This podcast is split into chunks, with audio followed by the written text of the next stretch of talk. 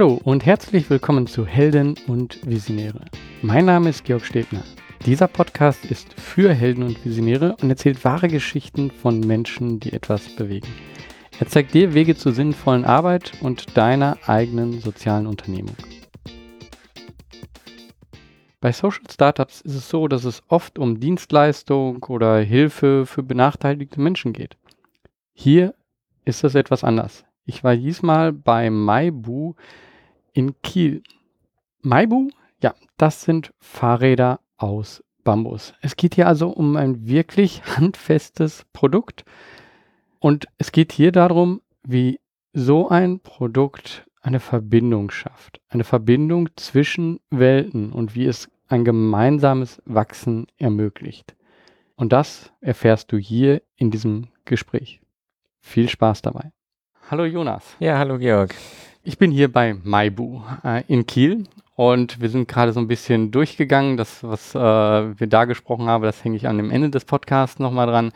Ähm, aber das ist wirklich interessant hier zu sehen, Fahrräder, die aus Bambus hergestellt werden. Ähm, kannst du vielleicht erstmal da so ein bisschen was dazu sagen? Was, was sind das für Fahrräder? Um, ja, erstmal sag mal, was sind das für Fahrräder? Ja. Wie ja, gerne.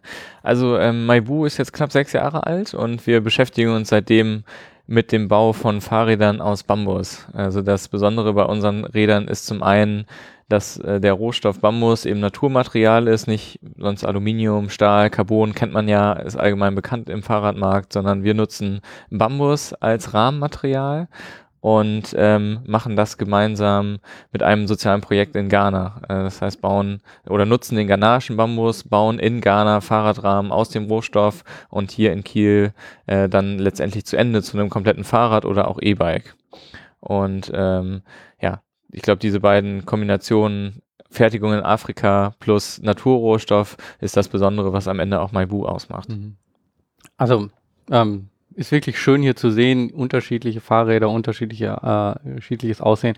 Mich würde erstmal interessieren, mhm. wie ist es überhaupt dazu gekommen? Wie bist ja. du äh, zusammen mit deinem pa Partner Maximilian ähm, überhaupt auf diese Idee gekommen und wie hat sich das entwickelt? Kannst du dazu ein bisschen was sagen? Ja, sehr gerne. Also ich kenne Maximilian aus dem Studium. Wir haben uns hier in Kiel im BWL-Studium kennengelernt, im ersten Semester damals. Ähm, und äh, ja, haben relativ schnell gemerkt, dass wir beide Lust haben, irgendwie was zu gründen, was zu machen, irgendwie eine Geschäftsidee zu entwickeln. Äh, haben uns das, glaube ich, auch beide zugetraut, was erstmal wichtig war.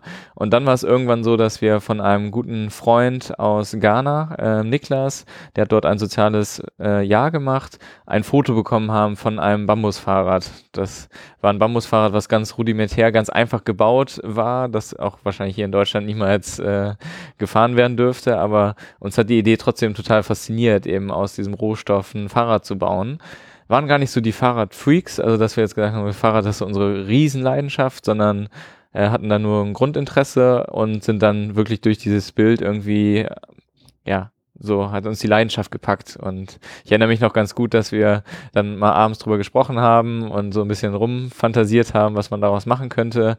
Und dann haben wir uns, glaube ich, auch mal eine Woche nicht gesehen, haben uns dann irgendwann wieder getroffen und haben beide erzählt, dass wir ganz viel recherchiert haben, was es so gibt äh, zu, zu diesem Produkt. Und das war irgendwie schon mal ein gutes Zeichen, dass wir da beide äh, einfach unabhängig auch vom anderen total Lust drauf hatten, äh, uns damit zu beschäftigen. Mhm.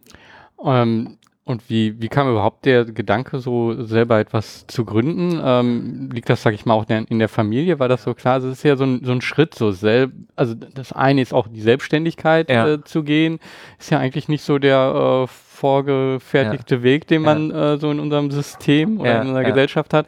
Und zum anderen dann auch wirklich zu sagen, okay, ich will, äh, will ein Unternehmen gründen. wie, wie kam es dazu? Also?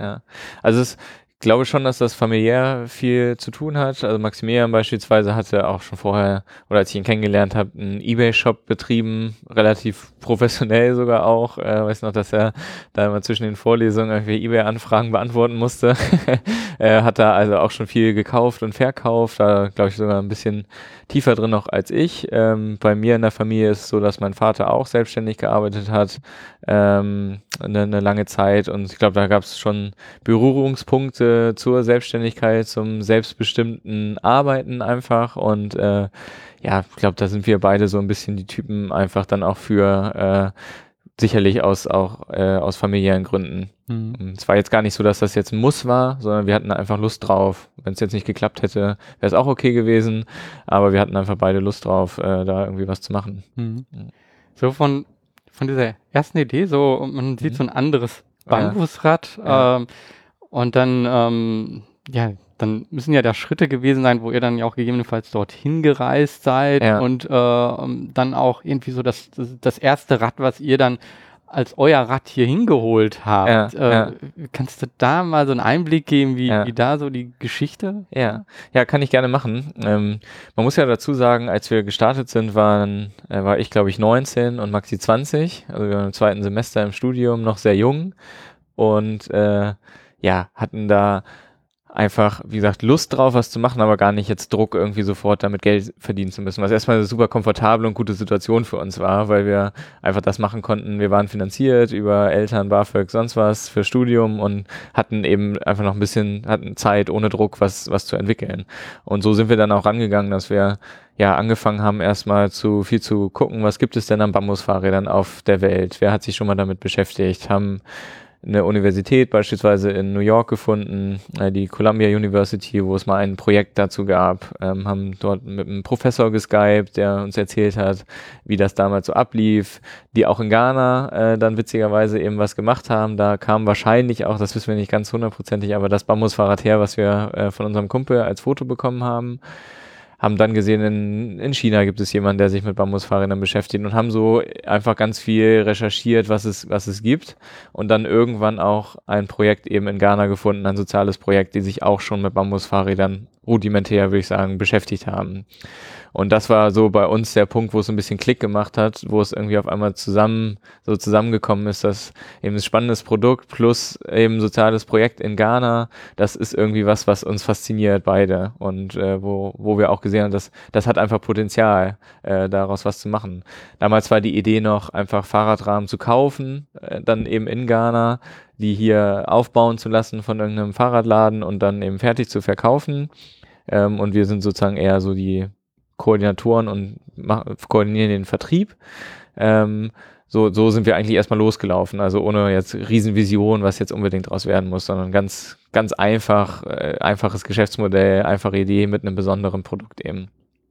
Und ähm, ein wichtiger Schritt war damals auf jeden Fall, dass wir Hans-Helmut Schramm getroffen haben. Das, äh, der ist als dritter Gesellschafter auch im Unternehmen, als stiller Gesellschafter. Der hat uns in der Startphase finanziell unterstützt, ähm, auch mit viel Rat und Tat. Er hat eine Unternehmensgruppe mit, weiß ich gar nicht, 10, 12 Unternehmen, glaube ich eher im maritimen Bereich und äh, hat uns zu Beginn knapp 30.000 Euro gegeben, ähm, womit wir ja das immer die ersten Rahmen kaufen konnten, äh, uns eine, eine Marke anmelden konnten, eine Firma gründen konnten und so weiter, dass wir erstmal überhaupt starten können. Und äh, ja, so ging das dann eigentlich Step by Step los und dann ging das ja, also gefühlt, für mich zumindest, ich war dabei, war das einfach, ja, Schritt für Schritt immer weiter, immer weiter, gar nicht so irgendwie, jetzt machen wir das, jetzt machen wir das, jetzt machen wir das, sondern es ging eigentlich so im Flow und immer weiter und wir haben das, das Ganze einfach weiterentwickelt. Mhm. Und ähm, ja, dann haben wir gemerkt, äh, als wir die ersten Rahmen dann aus Ghana mal bestellt haben, das waren glaube ich fünf oder sechs Stück, dass die qualitativ leider nicht so sind, wie wir uns sie vorstellen. also die kamen an mit ja, unterschiedlichen Problemen. Auf jeden Fall konnten wir keinen einzigen Rahmen davon zu einem Fahrrad aufbauen. Also die sind bei uns noch in den Familienhäusern in den Garagen aufgeteilt, äh, so als Antiquitäten, aber da, daraus ist niemals ein Fahrrad aufgebaut worden. Das ging gar nicht.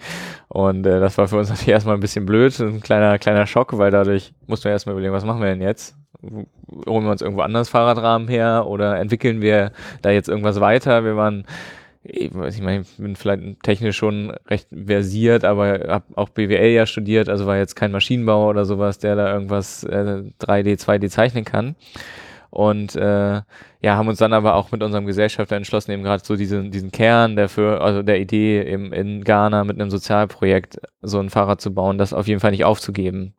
Und ähm, deshalb haben wir dann angefangen, auch mit der Firmengruppe von Hans-Helmut Schramm uns eigene Rahmenlehren zu überlegen, eigene Tools zu überlegen, wie man eben einen geraden Fahrradrahmen auch aus einem Naturmaterial wie Bambus bauen kann und dort erstmal so erste Prototypen einfach gebaut an, an Rahmenlehren, an Tools und sind damit dann auch das erste Mal nach Ghana geflogen und äh, haben dort dann ja mit unserem eigenen Werkzeug sozusagen die ersten Fahrradrahmen gebaut und auch die Personen, die Menschen in Ghana das erste Mal kennengelernt. Mhm. Ähm, das war ja, ich glaube, das war so ein sehr, sehr, sehr entscheidender Moment in, in der Firmengründung, so diese erste Ghana-Reise, wo es dann, dann noch das erste Mal einen persönlichen Bezug eben zu dem sozialen Projekt dort und zu den Menschen vor Ort gab und zu sehen, was machen die eigentlich, was treibt die an, was treibt uns an und äh, so das Gefühl, dass das sehr gut zusammenpasst. Mhm.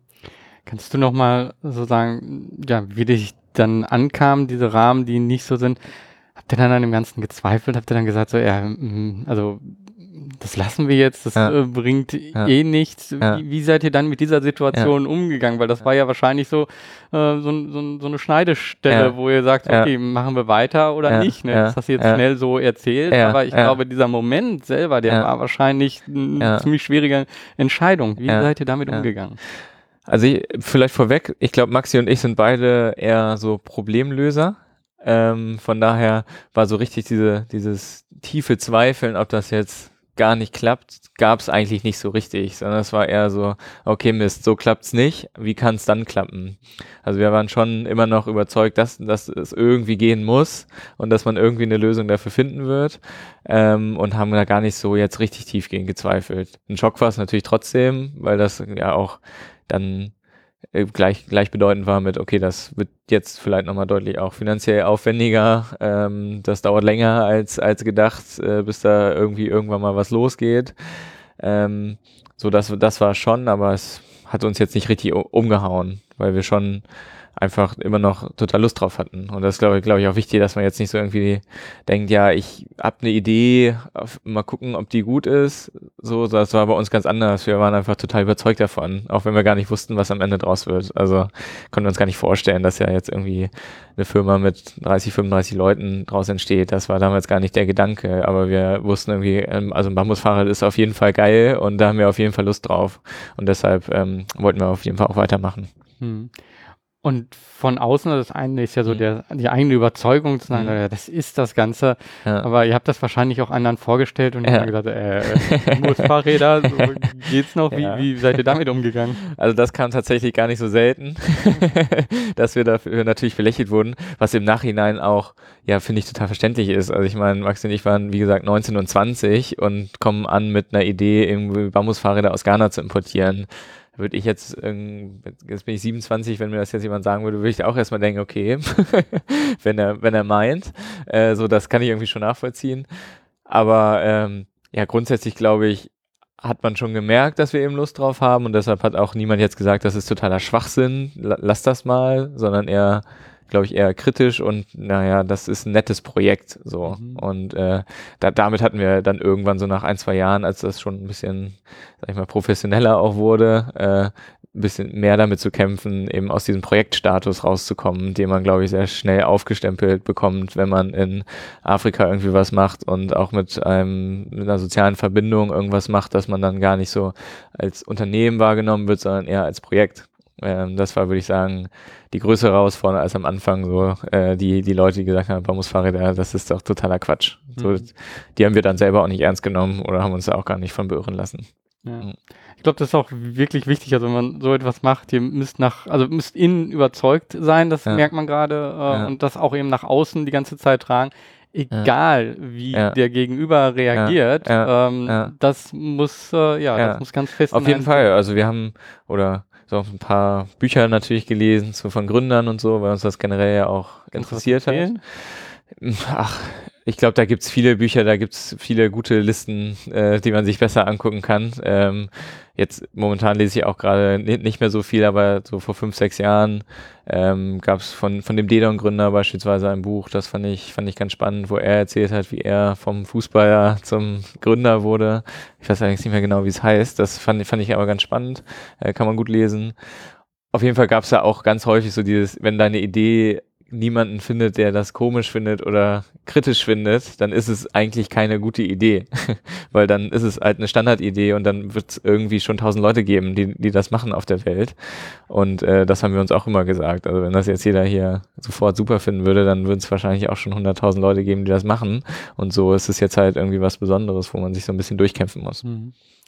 Ähm, Du hast jetzt gerade gesagt, so ja, 30 Mitarbeiter und ich habe auch gesehen, so viele Büroräume äh, auch äh, mit ähm, ja, typischen Computerplatz und du hast so ähm, auch über 3D-Zeichnungen gesprochen. Kannst du das vielleicht mal so erzählen? Also wir, wir haben auf einen, auf der einen Seite natürlich so, wo das produziert wird und zusammengebracht ja. wird, aber ja. das ist ja viel mehr noch drumherum, ja. äh, was man dann hier sieht, wenn man vor Ort ist. Äh, kannst du das so ein bisschen einen Einblick da geben? Gerne. Also Maibu ähm, besteht inzwischen aus knapp über 30 Mitarbeitern in Deutschland. Das ist so der, der Kernteil der Firma.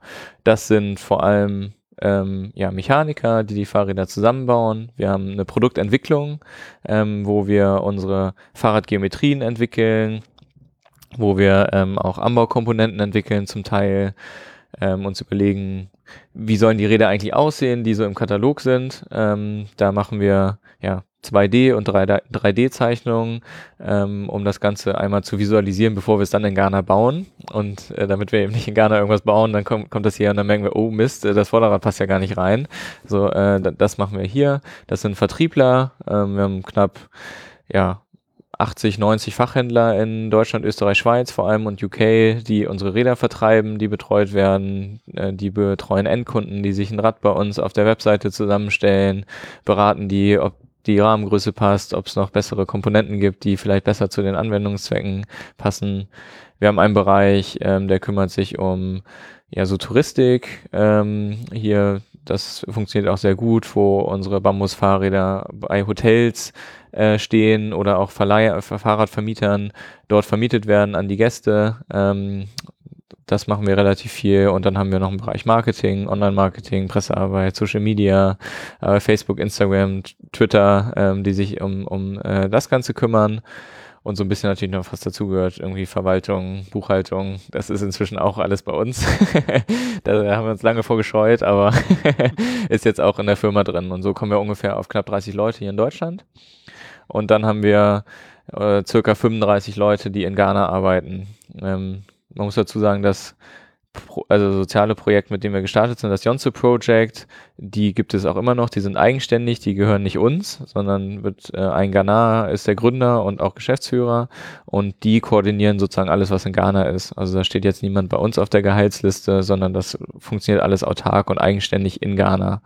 Kannst du da nochmal genauer sagen, auch wie das am Anfang war, ja. die kennenzulernen ja. und ähm, wir haben das, du hast es mal kurz angesprochen, mhm. aber ähm, ich finde interessant, ja, dass es da eben ein ähm, soziales Projekt gibt und so wie du auch gerade schon mal angeklungen hast, und wenn man ja. sagt Afrika-Projekt, dann ist ja. das auch schnell so, ja, äh, ist das nicht irgendwie billige Arbeitsplätze, die ja. man ausnutzt? Ja. Ähm, ja. Wie ist da die Beziehung mhm. und äh, wie ist das dort aufgestellt, das Projekt? Ja, ja. Also wir sind damals 2012 das erste Mal nach Ghana geflogen und haben Kwabena Danzo, heißt er, das ist der Gründer des Yonsu Projects, kennengelernt und auch das Yonsu Project selber kennengelernt. Das Yonsu Project hat äh, damals war Spenden finanziert, hat ähm, vor allem Mikrokredite für Frauen vergeben, die dort wie ein kleines Ladengeschäft am Straßen Straßenrand aufmachen wollten. Die haben Schulstipendien finanziert für ähm, ja, hilfsbedürftige Kinder in Ghana und auch Bibliotheken ausgestattet. Das waren so die Hauptprojekte, die sie gemacht haben. Und ähm, damals waren das knapp, ja, ich glaube, fünf Leute, also einmal Quabena, eine Verwaltungskraft und dann noch so drei, vier, die sich auch damit beschäftigt haben, Produkte zu bauen, die sie verkaufen können, weil das eigentlich immer das Ziel war vom Yonsu Project, dass die sich nicht aus Spenden rein finanzieren, sondern auch irgendwie was verkaufen können, Wertschöpfung schaffen und dadurch so generell ähm, regelmäßige Einnahmen haben. Und so haben wir das Projekt damals kennengelernt. Das war ein kleiner Raum, den die hatten und ein kleines Büro. Und ähm, ja, fanden das total faszinierend, so die, die Leidenschaft, die sie da hatten und wollten das gerne auch weiterführen. Und dann war ja die Frage, wie, wie, wie funktioniert eigentlich eine Zusammenarbeit mit Ghana? Also sind, übernehmen wir jetzt dieses Projekt? Ist das weiter eigenständig? Wie, wie, macht man das eigentlich? Und also Maxi und ich haben uns auf jeden Fall sehr davor gescheut, jetzt irgendwie eine eigene Firma in Ghana zu haben, weil das irgendwie ganz abstrakt war und weit weg, andere Kultur. Haben wir uns damals auch gar nicht so richtig zugetraut und haben dann einen Vertrag mit dem Yonsu Project geschlossen, wo wir gesagt haben, okay, wir nehmen oder wir kaufen die und die Menge ungefähr an Fahrradrahmen im Jahr ab. Wir entwickeln alles für euch, stellen euch das auch kostenlos zur Verfügung. Ihr könnt das alles benutzen, äh, wie ihr wollt und dafür baut ihr eben für uns die Fahrradrahmen und bekommt den und den Preis. Und ein Teil davon oder die, alles, was dann überbleibt von den Erlösen des Yonsu Projects, wird investiert in diese sozialen Projekte. So ging es eigentlich erstmal los mit einem ja, rudimentären Vertrag, würde ich sagen. Aber noch ein, äh, ein Foto und Video von, von der Vertragsunterzeichnung, das war natürlich äh, ganz spannend. Es war allerdings schon die zweite Ghana-Reise, also nicht beim ersten Mal, wir sind nicht mit dem Vertrag dahin, sondern wir wollten die erstmal ja nur kennenlernen. Und ähm, ja, so ging das Ganze dann los und als, als wir dann gemerkt haben, okay, da, da passiert ja was und ähm, in so einem Rahmen stecken knapp so 60 bis 70 Stunden Handarbeit. Also sehr arbeitsintensiv, bis ein Fahrradrahmen fertig ist. Und als wir dann gemerkt okay, wir bestellen jetzt mal 100, 150 Fahrradrahmen, dann braucht man dafür schon ein paar Leute, die, da, die das bauen. Äh, sonst, sonst schafft man das gar nicht im Jahr. Und äh, dann wurde so das erste Workshop-Gebäude gebaut ähm, mit waren vielleicht so 50, 60 Quadratmeter, wo dann äh, gleich sieben, acht Leute schon gearbeitet haben, die die Fahrradrahmen gebaut haben. Und was wir auf jeden Fall gemerkt haben, dass diese Entscheidung, das Ganache-Projekt unabhängig zu lassen, goldrichtig war.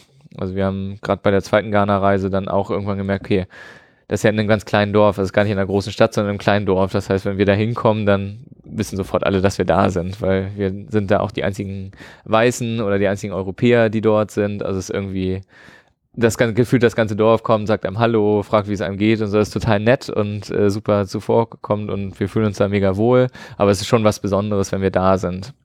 Das merkt man schon. Und äh, wir hatten auch ein paar Mal die Erfahrung gemacht, dass ein Mitarbeiter beispielsweise dann auch, ja, hat uns gefragt, wie wir es denn finden, wie er die Rahmen baut. Und wir haben natürlich gesagt, äh, war auch gut, aber haben gesagt, sehr gut, äh, weiter so, so Qualität stimmt und auch wie er, ja, wie genau er arbeitet, finden wir total gut. Und am nächsten Tag stand er bei Quamena im Büro und wollte seinen dreifachen Lohn haben. So, äh, äh, aus, aus dem Feedback quasi, was wir bekommen haben. Und ich glaube, da, das ist generell das, was unser Learning eigentlich daraus, dass man einfach dieses, ich sag mal, kleine Ökosystem, so ein kleines ghanaisches Dorf, dass das intakt bleibt und nicht irgendwie auf einmal, weil da jetzt eine europäische Firma ist, irgendwie aus, komplett auseinandergerissen wird. Dann funktioniert das Ganze nicht. Und das ist das eigentlich, was jetzt auch sehr gut funktioniert, wo man auch sagen muss, dass Quamena das sehr, sehr, sehr gut macht, dass er es halt hinbekommt, obwohl alle wissen, die bauen für den deutschen Markt und nicht für den Local-Markt, ähm, das ist eine ghanaische Firma, es ist ein ghanaisches Projekt, da geht es um soziale Projekte, da geht es nicht um, dass jeder maximal reich wird ähm, an seinem Arbeitsplatz, dass jeder, bei uns ist jeder gut bezahlt, auch überdurchschnittlich gut bezahlt, auch sozialversichert, aber eben trotzdem noch so, dass es passt zu allen anderen, die dort im Dorf leben. Und mhm. nicht, dass jetzt auf einmal da 35 Leute sind, die verdienen viel, viel mehr als alle anderen, die irgendwie genauso hart arbeiten in dem Dorf, dann wird es nicht funktionieren. Ja. Deshalb war diese Entscheidung, eben ein ghanaisches Projektunternehmen unabhängig zu lassen und einfach einen Kooperationsvertrag am Ende zu schließen, glaube ich, äh, goldrichtig. Mhm. Würde ich auch jedem empfehlen, der in Ghana oder in Afrika was macht. Wird in anderen afrikanischen Ländern wahrscheinlich ähnlich sein. Ja. Ich ähm, habe schon ein, zwei Podcasts mit anderen, die auch in Afrika etwas ja. machen und ähm, was man da immer wieder dann auch hört, ist ähm, so dass da auch eine wahnsinnige Entwicklung ist zwischen mhm. denen, äh, wenn man dort wieder hinkommt und das dann sieht, dass ja. äh, eben auch das gesamte Dorf sich da weiterentwickelt ja. ja. äh, und einfach ähm, ja auch ihren, ihren eigenen Weg und ihre eigene Entwicklung findet und nicht das so aufgestempelt ist, äh, so muss das jetzt laufen. Habt ihr das Gefühl auch? Dass das ja. Also wir haben das total, dass man so sieht, Also dass das dann so Teil wird der, der Community. Wir machen ja auch noch viel in Ghana. Also äh, aus, da, da bleibt ja inzwischen relativ, wir bauen jetzt dieses Jahr 750 Fahrradrahmen oder sowas. Ähm, da bleibt ja auch ein bisschen was hängen. Wir haben jetzt gerade eine Schule gebaut, äh, so ungefähr zwei Kilometer weg vom Workshop, ähm, wo äh, ja dann Kinder eben auch zur Schule gehen können. Gibt es Partnerschule in Deutschland. Also da passiert in in diesem Dorf passiert ganz viel und das wird aber, also kommt aber alles von innen. Also wir sagen nicht, wir wollen jetzt eine Schule bauen, baut eine Schule, sondern das kommt irgendwie, da gibt's dann zwei, drei, vier Leute und sagen hier, wir würden hier eigentlich gerne eine internationale Schule machen, wollt ihr nicht mitmachen, das würde doch total gut passen. Und dann sind, machen, sind wir natürlich sofort dabei. Aber wir stempeln da nichts auf, sondern es kommt alles von innen. Und äh, wenn wir jetzt in Ghana auch in dem Dorf sind, ja jetzt vielleicht sechs, sieben, acht Mal da, dann äh, ja, sind wir da auch einfach so integrativer Teil inzwischen. Also es ist nichts mehr, nicht mehr so, dass jetzt es irgendwie so krass besonders ist oder wir am ersten Tag alle kommen und jubeln, dass man da ist oder sowas, sondern man eigentlich ist, kommt man dann, steigt da in den Bus mit ein, der alle abholt, die zum Workshop fahren und aber alles ist wie, wie immer. Und das ist äh, irgendwie eigentlich ein ganz schönes Gefühl, dass man dann da ganz schnell einfach so Teil der Community ist, ohne jetzt irgendwie eine Sonderbehandlung zu haben, weil wir die ja überhaupt nicht wollen. Und ähm, das hat sich auf jeden Fall sehr stark dahin entwickelt. Mhm. Ja, also ich fand auch wirklich, wie ich diese Fahrräder gesehen habe, die unterschiedlichen ähm, Farben, die unterschiedlichen Aussehen, äh, ähm, also wirklich interessant. Ähm, ich frage mich so, ähm, jetzt, wenn man das sieht, ja, das ist ein Unternehmen, mhm. äh, das spielt alles so zusammen. Mhm. Ähm, gab es so einen Moment, so ein irgendwie so ein Klickmoment äh, äh, in, in der Geschichte, ähm, wo, wo du sagen kannst, okay, das ist jetzt gerade von einem Projekt wirklich zu einem Unternehmen geworden. Hast du das Gefühl, das war ein Moment oder habt ihr ja. das gar nicht mitbekommen, dass das ja. so passiert ist? Ja. Also ich würde sagen, schwierig jetzt runterzubrechen auf einen ganz konkreten Moment, ähm, was man glaube ich schon gemerkt hat, dass wir am Anfang, als wir angefangen haben, haben wir ja auch kein Gehalt irgendwie verdient oder uns ausgezahlt, haben auch äh, beispielsweise Felix und Chris sind sehr früh dazu gekommen, die auch einfach Lust drauf hatten, da mitzumachen, ohne Gehalt oder mit total geringem Gehalt, teilweise dann auch neben dem Studium, aber trotzdem, also sie hätten woanders auf jeden Fall viel mehr Geld bekommen. Und ähm, so, das war am Anfang sehr viel, dass, äh, dass wir halt einfach ganz viel Hilfe und Unterstützung bekommen haben für unsere oder für die Idee, auch für die Leidenschaft, die wir haben. Und ähm, irgendwann ist das dann schon so umgeschlagen, dann waren wir irgendwann so mal zehn Leute und dann haben wir irgendwann gesagt, okay, jetzt kriegt jeder das und das Gehalt, so dass einigermaßen marktüblich ist. Und dann hatte ich das Gefühl, dann war das einfach was ganz anderes. Also dann waren wir tatsächlich dann auch ein richtiges Unternehmen. Alle hatten immer noch genauso viel Lust, aber es hat sich einfach anders angefühlt. Es war nicht mehr so dieses, ja, man hat das Gefühl, die Leute kommen freiwillig und hoffentlich kommen sie morgen auch noch freiwillig, sondern es ist halt einfach so, okay, jetzt haben sich hier zehn Leute committed, hier dran zu arbeiten, das zu machen, planen damit auch für ihr Leben, ist so wichtig für ihr Leben und dann hat es irgendwie ja, gar keine Auswirkungen auf das Arbeitsergebnis, aber irgendwie doch eine andere Ernsthaftigkeit. Und äh, das war, glaube ich, für uns schon, schon so ein Schritt von irgendwie, wir zahlen uns mal ein bisschen was aus, so damit es passt, zu wir bekommen ein Gehalt. Äh, das war irgendwie schon eine Entwicklung, die, die, die man gemerkt hat. Mhm. Ja, Finde find ich interessant, vielleicht kannst du da auch nochmal sagen, wie das äh, so zu Anfang war. Also ähm, ihr beiden hattet die Idee, äh, ja. merkt es merkt dann aber wahrscheinlich irgendwann ganz schnell so, okay, wir müssen zum einen Marketing machen, wir müssen ja. Vertrieb machen, wir müssen ähm, all die Sachen koordinieren, wir müssen da vor Ort sein. Äh, wir schaffen das gar nicht. Äh, wie habt ihr dann die äh, anderen hinzugeholt oder haben die einfach das gesehen, was ihr da macht und äh, sind äh, ja standen die sozusagen Schlange und ihr musstet sagen, ja, ja Moment, wir können euch gar nicht auch alle äh, handeln. Wie, wie seid ihr damit umgegangen? Und das war halt wahrscheinlich vieles am Anfang einfach ehrenamtlich, weil nur die, diese, ja, da war es ein Projekt, so wie du genau. gerade sagtest. Wie, genau. wie, war das? Ja.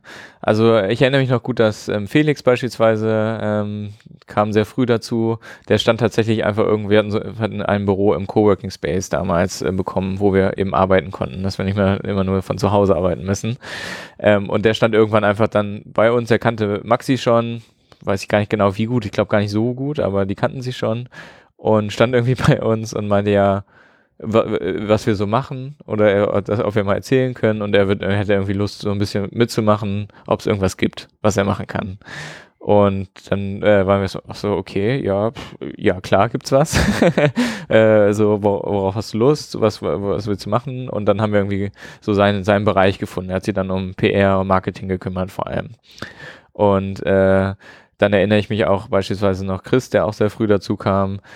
Den haben wir beispielsweise darüber bekommen, dass wir in einer ähm, Vorlesung mal einen Vortrag gehalten haben zu der Idee. Da waren wir so vielleicht ein Dreivierteljahr dabei ähm, und einfach erzählt, wie, wie, was so passiert ist, das Dreivierteljahr. Ähm, und da gab es relativ viele, die dann Lust hatten, da auch einfach mitzumachen, mitzuhelfen. Also das war wirklich eher so helfen. Also ich weiß auch, Chris hat am Anfang viel äh, Briefe verpackt für eine Veranstaltung, für unsere Eröffnungsveranstaltung, so Kick-Off-Veranstaltungen, so, so Sachen, die, ja, ganz einfache Sachen, aber er hat aber dann irgendwie sechs Stunden die Holtenauer Straße hoch und runter gefahren und Leute eingeladen zu der, zu der Veranstaltung, ohne dass er irgendwie was bekommen hat von uns dafür, sondern einfach, weil er, weil er gerne Teil sein wollte des, äh, des, des ganzen Projekts. Und äh, so lief das am Anfang relativ viel, dass wir da viel Hilfe bekommen haben, Leute, die unterstützen wollten, aber was man auch sagen musste, jetzt nicht jeder so, so, ernsthaft und auch langwierig wie jetzt zum Beispiel Felix und Chris. Also viele waren dann auch mal so zwei, drei Monate dabei und dann hat man gemerkt, okay, da, das flacht jetzt wieder so ein bisschen ab und wir können jetzt auch kein Gehalt zahlen, sind dann auch nicht böse, aber dann gab es auch Leute, die dann wieder, wieder weg waren nach zwei, drei Monaten oder dann eben nicht mehr so viel gemacht haben. Aber ich glaube, da gibt's also gefühlt hier in Kiel gab es auf jeden Fall mehr als genug Leute, die die Lust hatten, da auch, auch was äh, unterstützend zu, zu helfen. Mhm. Gibt es ähm, so eine besondere Geschichte, wo du sagst, oh, das ist so in dem ganzen ähm, Lauf jetzt von Maibu, ähm, du sagst, oh, das war ein toller Moment, den möchte ich gerne festhalten oder den halte ich bei mir im Kopf so fest. Ja, also ich glaube schon ein ein toller Moment für mich auf jeden Fall war auf jeden Fall die, die erste Ghana-Reise, so den, ersten Berührungspunkt mal mit Ghana zu haben. Ich meine, ich war ja 19 und so den, das irgendwie in so einem kleinen Dorf sich zurechtzufinden, da zu leben, da, da gibt es keinen Supermarkt oder sowas, also äh, da gibt es kein, häufig kein fließendes Wasser, also es ist einfach ganz anderes Leben und so dieses, diese Kultur kennenzulernen, die Menschen da kennenzulernen, das hat mich auf jeden Fall sehr sehr gefesselt und motiviert mich auch bis heute noch total. Ähm, wes ja, weshalb ich auch immer noch me mega, mega Bock habe, äh, bei, äh, an Maibu zu arbeiten. Und ähm, ich glaube, das war schon so ein Moment, der mich einfach persönlich vorangebracht hat. Ansonsten waren das viele kleine Momente. Also es vergeht kaum ein Tag, wo nicht irgendwie ein neues Problem auftritt, was man äh, lösen muss. Das, das muss man sich auch bewusst sein. Also äh, gerade als, als Gründer ist es, glaube ich, schon so, dass man da wenig Tage hat, wo einfach alles glatt läuft. Ähm, was einem natürlich aber auch so eine gewisse Gelassenheit gibt, eben mit Problemen dann auch umzugehen, weil am Ende funktioniert es immer irgendwie, auch wenn man im ersten Moment denkt, oh mein Gott, jetzt ist alles aus. Äh, das ist nie so. Und äh, das ja, hat mich einfach jetzt persönlich so in der Rückschau so persönlich sehr, sehr weit nach vorne gebracht und meine Entwicklung, persönliche Entwicklung sehr beschleunigt. Aber das kann man schlecht an einem Moment so festmachen. Mhm. Ähm. Vielleicht, vielleicht eine Sache, eine Sache noch. Es gibt so glaube ich, immer so verschiedene Momente, wenn wir beispielsweise eine Jubiläums- oder Weihnachtsfeier machen. Das sind immer so, finde ich, sehr schöne Momente, weil man dann tatsächlich mal so ein Jahr auch mal Revue passieren lassen kann und dann auch sieht, was passiert eigentlich in so einem ganzen Jahr. Weil man das eigentlich, das, das nimmt man gar nicht wahr in dem Jahr, aber wenn man da mal zurückguckt, ach, das ist erst zehn Monate her, da war es noch so. Äh, und sowas passiert ja immer dann, wenn mal alle zusammenkommen und dann auf einmal sieht, das Team ist ja mega gewachsen oder äh, da sind neue Leute und ist einfach ein super netter Abend mit der Firma. Äh, solche, solche Momente finde ich immer total schön. Hm. Um, das heißt, also ihr habt ja jetzt auf der einen Seite ja wirklich schon so einen klassischen ähm, Verkaufsbetrieb, also ja. mit einem Produkt. Äh, ähm, Finanziert ihr euch auch daraus oder äh, seid ihr eher noch so ein Startup, wo halt Finanzierung von außen reinkommt? Ja. Ähm, magst ja. du das teilen? Ja, gerne. Also erstmal Maibu finanziert sich grundsätzlich aus dem aus dem laufenden Betrieb. Also wir haben jetzt die letzten drei Jahre immer äh, ja meistens sehr klein, aber zumindest einen Gewinn geschrieben. Ähm, was man bei uns dazu sagen muss, ähm, wir bauen ja Fahrräder und brauchen dafür viele Fahrradteile. Also nicht nur unsere Bambusrahmen aus Ghana, sondern auch sind das jetzt Schaltung, Bremsen, Motoren für E-Bikes. Ähm, das heißt, es ist relativ kapitalintensiv, weil wir ein großes Lager haben. Und äh, das finanzieren wir aber hauptsächlich über Darlehen, also haben da mit unserer Hausbank äh, verschiedene Darlehen. Unser Investor und dritter Gesellschafter gibt uns auch Betriebsmittel, klassische Betriebsmitteldarlehen, äh, dann eben zur Vorfinanzierung. Aber das ist auch alles, also alles, was wir an Fremdkapital haben, ähm, steckt sozusagen bei uns in Ware. Alles andere ist dann finanziert aus dem aus dem laufenden Geschäft. Das ist immer so unser Bestreben, dass wir keine Rieseninvestitionen oder Entwicklungen oder sowas äh, machen, wenn wir uns das nicht aus dem laufenden Geschäft auch leisten können. Mhm. Um, ja, du hast das direkt vom Studium aus ganz da aufgebaut. Ähm, kannst du anderen, die jetzt auch vielleicht gerade studieren, ja. äh, irgendwie so ein, ähm, so ein paar Tipps geben oder irgendetwas, wo du sagst so, hey, wenn ich das vorher gewusst hätte, äh, so, du kannst wahrscheinlich stundenlang erzählen, aber gibt es vielleicht ein oder zwei Sachen, wo du sagen würdest so, ja, ja das wäre ganz gut gewesen. Ja.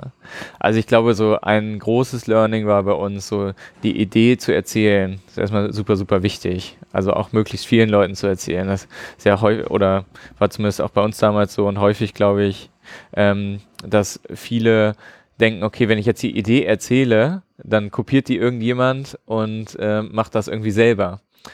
Aber das passiert eigentlich, glaube ich, nie. Also da, da, muss man schon extrem großes Pech haben, dass jetzt einer irgendeine Idee von dir hört und dann das selber macht. Von daher, glaube ich, so dieses einfach offen mit den eigenen Ideen, mit den eigenen Ängsten, Sorgen, Problemen auch umzugehen, total wichtig, weil es gibt so viele Menschen, die einem helfen wollen und helfen können, sei das jetzt äh, irgendwie staatliche Organisationen wie die Wirtschaftsförderung, Investitionsbanken, äh, Handelskammer oder ähnliches, die extrem viele Ansprechpartner für Gründungen haben, aber eben auch im privaten Umfeld äh, Hilfe, die man einfach bekommt. Also ich meine, wir konnten damals zum Beispiel ganz schlecht irgendwie ein Logo entwickeln oder sowas. Das war überhaupt nicht unser Ding. Aber dann muss man halt einfach Leuten erzählen, dass man das nicht kann. Und irgendwer kennt jemanden, der das, der das gut kann und der dann auch Lust hat, äh, dir dabei zu helfen.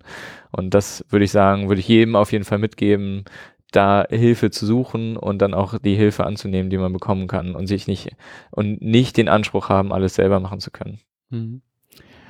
Ähm, wenn ich so jetzt ähm, in die Zukunft schaue, gibt es da Pläne, Visionen ja. oder ja. Wünsche? Ähm, wie, Was, was soll sich da entwickeln? Ja, ich, also ich würde es mal zwei, zwei teilen. Ähm, nächsten Monat steht bei uns die Schuleröffnung in Ghana an. Das ist ein, ein ja, sehr großes Event für uns, äh, weil das jetzt seit knapp zweieinhalb Jahren geht, der Schulbau, und jetzt die ersten Kinder dann tatsächlich mal in der ja von am Ende von uns finanzierten Schule Unterricht bekommen. Das ist für uns ein total toller Moment und die wird auch noch weiter ausgebaut, ähm, die Schule. Und das ja, ist auf jeden Fall ein wichtiges Thema auch für mich, eine wichtige Vision, dass, dass die gut funktioniert in Ghana und dass auch so ein Mehrwert am Ende für die Region hat, wie, wie wir uns das wünschen und äh, wie das unsere Vision ist da bin ich sehr gespannt, äh, was, was daraus wird, wie das äh, angenommen wird, wie das funktioniert. Wir haben ja auch Curriculum erarbeitet und so weiter.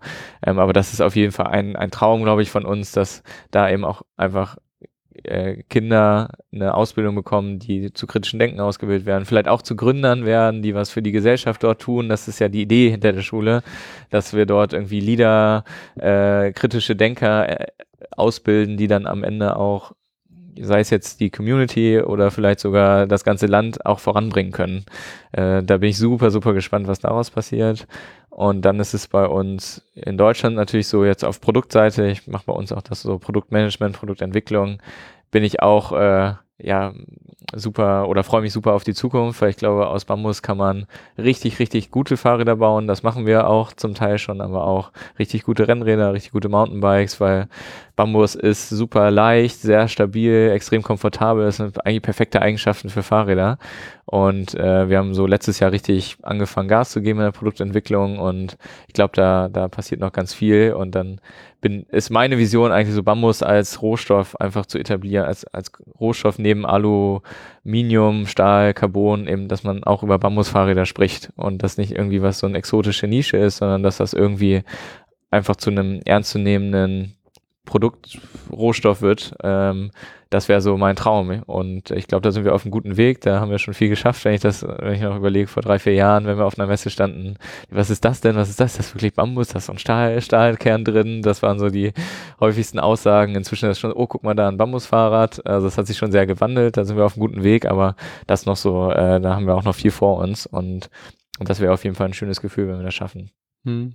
Ähm, Bambus als äh, Rohstoff zu haben, finde ich auch ist äh, sehr interessant, weil es, es zeigt auch, man, es braucht unheimlich lange, bis so ein Bambus überhaupt wirklich anfängt zu wachsen. Also äh, ist ganz lange erstmal äh, unter der Erde, man sieht dort nichts. Ja, ja. Äh, und wenn er dann aber rauskommt, ja. dann geht dann es auf los. einmal ganz schnell. Und dann ist es auf einmal wirklich ein Rohstoff, den man äh, ja sch schnell auch bekommt. Ja, und äh, also Bambus ist ja einer der am schnellsten wachsenden Pflanzen der, der Welt. Also wir haben so 20 bis 25 Meter hohe Bambuspflanzen ungefähr, die wir schlagen für unsere Fahrradrahmen. Daraus kann man dann vielleicht rechnen, aber viele Rahmen bauen. Also bis zu 10 auf jeden Fall, so 8 bis 10. Und ähm, ja, das dauert knapp zwei bis maximal drei Jahre, bis der wieder so hochgewachsen ist. Das ist ja, das ist ja im Vergleich zu einer anderen Holzart oder so, ist ja Wahnsinn. Mhm. Also das geht ja unfassbar schnell. Und deshalb gibt's auch in, in, Ghana ganz viel Bambus, der ungenutzt ist. Der, die können gar nicht, also die haben gar nicht so viele Anwendungen. Die bauen da Hochgerüste teilweise draus oder so Baugerüste. Aber ansonsten haben sie kaum Anwendungsbezug zu Ghana, weil sie halt kein richtig verarbeitendes Gewerbe haben. Und äh, ja, deshalb gibt's da unfassbar viel Bambus und ist eigentlich eine Ressource, die super viel Potenzial hat. Vielleicht bauen wir auch mal andere Sachen aus Bambus in Ghana, mal gucken. Aber da kann man ganz, ganz viel draus machen. Hm. Also danke für diesen Einblick. Also wirklich interessant auch ähm, eure Geschichte, deine Geschichte so dahinter. Ähm, mir sehr gefallen. Ähm, mich würde zum Schluss noch interessieren, so ja. wie ist es zu dem Namen gekommen und ja, ja wo findet man das Ganze, wenn man ja. sich weiter informieren will, wenn man ja. dich kontaktieren will, äh, ja. wie kommt man zu dir? Also wie ist es zu den Namen gekommen? Also äh, die Namensentstehungsgeschichte ist auch noch ganz witzig. Ähm, ich habe damals, als wir angefangen haben, in einer WG gewohnt mit ähm, Kumpel und einer Freundin und ähm, ja, ich weiß nur, dass Maxi und ich waren halt da, haben uns schon so ein bisschen damit beschäftigt. Und Eike, mein Mitbewohner, war auch da. Der war äh, viel schon im Ausland, Irland, äh, Amerika und kann, kann, kann, konnte sehr gut Englisch. Und dann haben wir irgendwie auch, ich glaube, wir haben sogar FIFA gespielt und irgendwie darüber gesprochen, ja, wie kann man das denn nennen? Und er meinte dann irgendwann, warum nennt ihr es denn nicht Maibu? Und dann meinte ich, wieso denn Maibu? Ja, Maibu heißt doch auf Deutsch mein Liebling, so englisch umgangssprachlich. Und Bu ist doch auch die zweite Silbe von Bambu. und dann äh, Maxi und ich haben uns dann so angeguckt. Ja, das ist eigentlich super. und dann war, also wir hatten echt so den Namen, bevor wir eigentlich alles andere hatten. hatte sich dann schon so ergeben. Und mhm. äh, danke nochmal an Eike, der die Idee hatte. ja, aber so ist da tatsächlich einfach eher aus dem Zufall, würde ich sagen, die, der Name entstanden und äh, hat, er hat ja auch Bestand bis jetzt.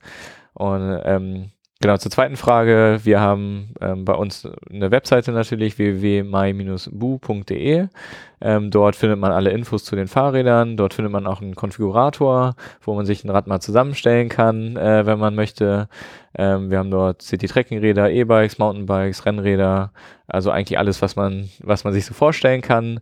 Dort findet man auch unsere Händlerkarte, ähm, wo alle Händler verzeichnet sind, wo man ein Rad gerne testen kann, Probe fahren kann ähm, oder sich einfach weiter beraten lassen will. Und dort findet man natürlich das, auch das Kontaktformular mit unserer Anschrift, äh, E-Mail-Adresse. Ähm, wer mich persönlich kontaktieren will, jonas at my-bu.de ähm, und da gibt's dann auch die ganzen Telefonnummern auf der Webseite. Also ich würde empfehlen, einfach auf die Webseite zu gehen, da findet man dann alles. Hm. Danke, danke, dass du dir die Zeit genommen hast. Danke, dass ich äh, hier mich einfach ein bisschen umschauen konnte und das festhalten äh, kann. Und danke, dass du ähm, ja so viel Informationen äh, aus deinem Weg teilst. Ja, sehr gerne. Vielen Dank auch für den schönen Podcast. Hat Spaß gemacht. An dieser Stelle nochmal danke, Jonas, für das Gespräch und für den Einblick. Ich fand es wirklich unheimlich toll dort zu sehen, wie das Ganze zusammengebaut wird, wie hier etwas ja ganz Einzigartiges entsteht. Wie das genau zusammengebaut wird oder da nochmal einen Einblick, ja, den gibt's hier nach meiner kleinen Zusammenfassung noch. Da gibt's noch einen extra Teil, wo ich zusammen mit Jonas ein bisschen durch die Produktion gegangen bin und er hat ein bisschen was erklärt und ich habe meine Inspir ich habe das, was mich dort inspiriert hat, ähm, auch in Worte gefasst. Ähm, außerdem wirst du ein paar Bilder finden in diesem Blogpost, der zu diesem Artikel veröffentlicht wird. Also schau dir das mal an. Es ist wirklich ein sehr tolles Projekt. Was möchte ich, dass du von diesem Podcast mitnimmst? Das, was Jonas gesagt hat, dass Kritik gut ist.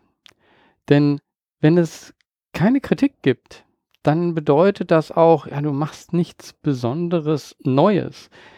Sobald du etwas machst, was ähm, andere nicht erwarten, ja, dann wird es irgendwoher auch Kritik geben.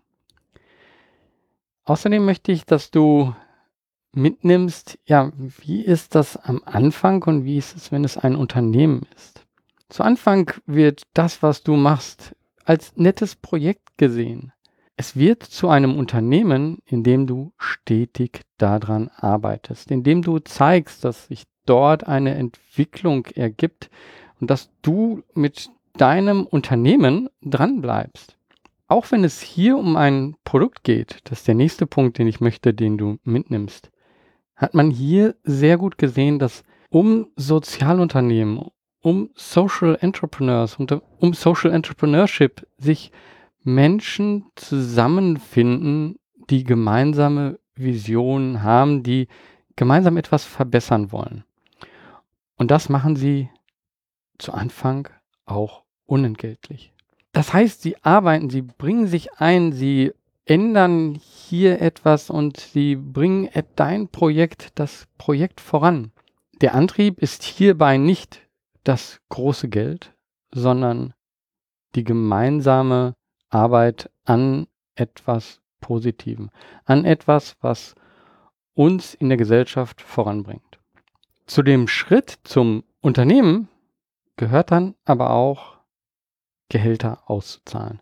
Aus diesem Engagement wirklich eine Arbeit in einem Unternehmen zu machen. Und dass das geht, das zeigt Maibu gut. Sie haben mittlerweile 30 Mitarbeiter in Deutschland. Aber nicht nur in Deutschland. Und das ist der letzte Punkt, den ich hier unheimlich gut fand. Die Mitarbeiter in Ghana sind nicht Teil des Unternehmens hier in Deutschland. Nein, sie sind eigenständig. Und das führt dazu, dass sie auch ein eigenes Ökosystem aufbauen. Sie bauen selber etwas in ihrem Dorf auf. Sie haben eine eigene Entwicklung in ihrem Dorf dadurch und sie fühlen sich selbstständig. Für dich, der du hier in Deutschland vielleicht etwas startest oder auch unabhängig, ob du ins, ins Ausland gehst, möchte ich, dass du dir da wirklich ganz klar drüber wirst. Du musst nicht alles selber machen.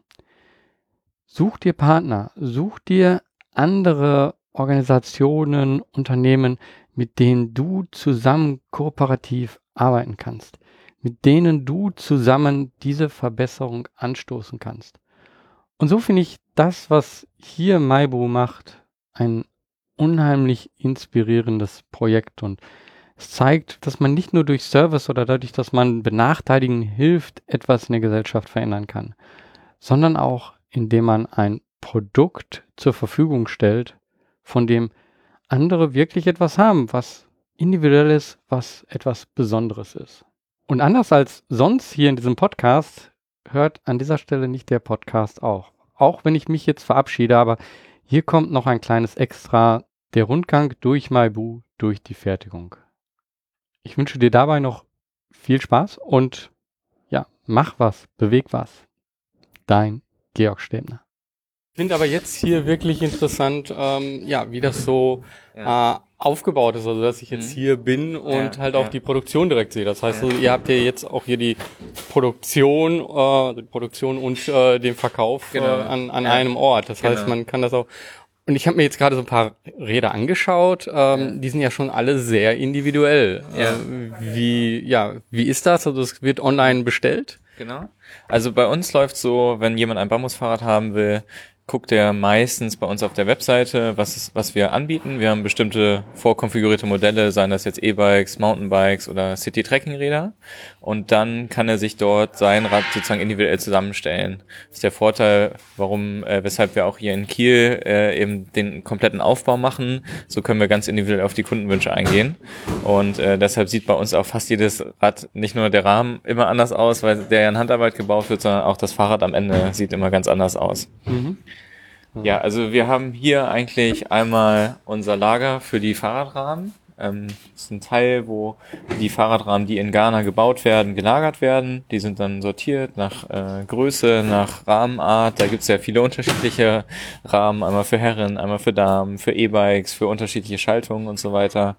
Die haben wir aber alle hier in Kiel äh, lagernd und ähm, haben dann ja hier hinten quasi unsere Arbeitsplätze, wo wir die Rahmen zum einen vorbereiten. Also das bedeutet alle Stellen, die wichtig sind, nachfräsen, äh, Plan schneiden oder ähnliches, ähm, vorbereiten, raussuchen für den Kunden und dann auch unser Teilelager. Ähm, wir haben hier verschiedene Regale, wo alle möglichen Teile an so einem Fahrrad sind ja ungefähr am Ende bis zu 1500 Einzelteile, wenn man jetzt jede Schraube mitzählt, ähm, die wir hier alle vorrätig haben. Und ähm, bei uns geht dann ein Mechaniker quasi mit einer Liste durch unsere Gänge und ähm, packt hier die Kiste für den Kunden, der sich das Rad dann zusammengestellt hat. Mhm. Ja, dazu gehören dann auch Laufräder, E-Bike-Teile, Schaltungskomponenten, Bremskomponenten und so weiter. Mhm. Ja. Ich sehe das jetzt hier so zum ersten Mal. Also man ist vorne so eine äh, Kaufmöglichkeit, wo fertige Räder sind und ja. jetzt hier hinten so ja. Äh, ja wirklich ganz viele Rahmen, die da so an Haken hängen, ja. hinten äh, große Regale äh, mit vielen Kleinigkeiten drin und so einzelne Werkräume, die ähm, abgetrennt sind und wo dann irgendwo ein Rad teilweise hängt, was in irgendeinem Stadium ist, äh, montiert. Also ähm, man sieht hier also wirklich, ja, wie das Ganze entsteht. Finde genau. ich toll. Ich glaube, man sieht hier wirklich alles, was passiert. Das ist natürlich auch ganz schön zu sehen, wie das eigentlich dann vom rohen Rahmen, die Teile, die noch ganz irgendwie wild in Kisten sind, dann am Ende zu einem kompletten Fahrrad wird und dann auch verkaufsfertig ist. Wir haben hier ja auch noch äh, immer so knapp neun Quadratmeter große Montageboxen, ähm, wo momentan acht Mechaniker arbeiten ähm, und die haben alle jeweils immer zwei Fahrräder in der Produktion. Also ein Mechaniker baut gleichzeitig an zwei Fahrrädern und baut das aber auch von A bis Z zu Ende. Also es gibt bei uns keine See äh, Straße oder sowas, wo dann das Fahrrad weitergereicht wird, sondern ein Mechaniker macht wirklich auch ein Fahrrad. Ähm, das äh, ja, glaube ich, auch ganz schön dann so ein bisschen nachzuvollziehen, für welchen Kunden hat welcher Mechaniker was gebaut und der Mechaniker selber hat eben auch das ganze Fahrrad gebaut und ist am Ende auch dafür verantwortlich. Das funktioniert sehr gut. Okay. Ja. Ich, ich fand interessant, ich habe mich hier so ein bisschen vorher so umgeschaut, so ein paar ja. kleine, und ich fand so kleine Details wirklich interessant. Also das Ganze ist ja aus Bambus, aber dann habe ich hinten an der Aufhängung natürlich eine Metall, wo dann die, ja. die äh, ja, für die Kette die, äh, und das, das Rad dran kommt. Ähm, und da habe ich mich dann jetzt gefragt, so, ja, wie ist denn da der Übergang? Mhm. Ähm, weil ich habe ja dann eben äh, unterschiedliche Komponenten und ich muss die ja miteinander verbinden und das ist ja nicht genau. unbedingt geschraubt oder so. Wie, wie macht genau. ihr das? Ja. Genau, also Bambus ist ja Naturmaterial, was man jetzt nicht irgendwie schweißen kann oder sowas, wie man das sonst in der Fahrradtechnik kennt. Und unsere Rahmen bestehen grundsätzlich aus drei Komponenten. Das sind zum einen die Bambusrohre, die eben die tragenden Elemente sind im Rahmen. Dann haben wir kleine Metallkomponenten, ähm, zum Beispiel an der Radaufnahme hinten fürs Hinterrad oder die Gabel ähm, wird in ein kleines Aluminiumrohr gesteckt. Eben immer da, wo wir ganz exakte Durchmesser brauchen. Da wird es dann schwer mit, mit Bambus den so in der Natur zu finden, dass das passt. Deshalb nehmen wir da kleine Aluminiumhülsen. Und um das zu verbinden, nutzen wir ähm, Hanf-Sisal-Seile, also Hanfseile, die aufgefasert werden. Die tränken wir in einen Zwei-Komponenten-Kleber und äh, umwickeln dann um das Alurohr und um den Bambus, lassen das aushärten und danach schleifen wir diese Verbindungsstellen, die ziemlich voluminös sind nach dem Wickelprozess, ähm, dann wieder ab, bis man eine schöne Form hat, einen schönen Übergang hat zwischen den einzelnen Bambusrohren und dadurch kommt dann auch die, die Optik, die man hier so sieht, da ähm, in diesen Hammverbindungen sieht man sehr stark die einzelnen Seile durchschimmern. Das kommt dadurch, dass wir eben da viel wegschleifen. Ja. Also ich finde auch, das sieht optisch sehr interessant aus und vor allen Dingen wirklich auch unterschiedlich. Also das eine Rad hier hat wirklich einen starken Kontrast, helles Braun und äh, dunkles Braun und bei dem anderen äh, ist es so eher gleichmäßig äh, und ähm, so hat man wirklich das Gefühl, so äh, okay, das ist ein, wirklich ein besonderes Rad, was ja. Besonderes. Ja. gefällt mir. Also am Ende ist wirklich jeder Rahmen ganz einzigartig und ein Kunde erkennt, glaube ich, seinen eigenen Rahmen schon von Weitem, ohne dass er jetzt auf irgendeine Seriennummer gucken muss oder ähnliches. Und das ist, glaube ich, äh, bei uns auch sicherlich ein Argument für unsere Räder, dass die eben tatsächlich ganz individuell sind und jeder so sein, sein Lieblingsstück am Ende bekommt. Ich finde es schön, dass das hier so in ähm, so die noch eingepackten Räder ähm, dann in so einer pinken Farbe sind. Das ist sehr auffällig sofort. Äh, äh, also, äh, in so einem Schaumstoff. Holzkisten aus Ghana. Ja, also äh, ja, man, man sieht da auch ist wahrscheinlich so ein bisschen so, dass äh, ja eben auch hier Kulturen aufeinandertreffen und ähm, ja. Ähm, ja, das ist äh, ja. wirklich schön. Also ich glaube, auf je, das ist auf jeden Fall was ganz Besonderes, dass äh, die unsere Rahmen werden ja in einem ganz kleinen Dorf in Ghana gebaut und dann kommen die hier im Container her, haben eine sehr lange Reise hinter sich und äh, dann holen wir die hier aus dem Container und packen die quasi bei uns in die, ich sag mal in Anführungsstrichen, Hightech-Werkstatt.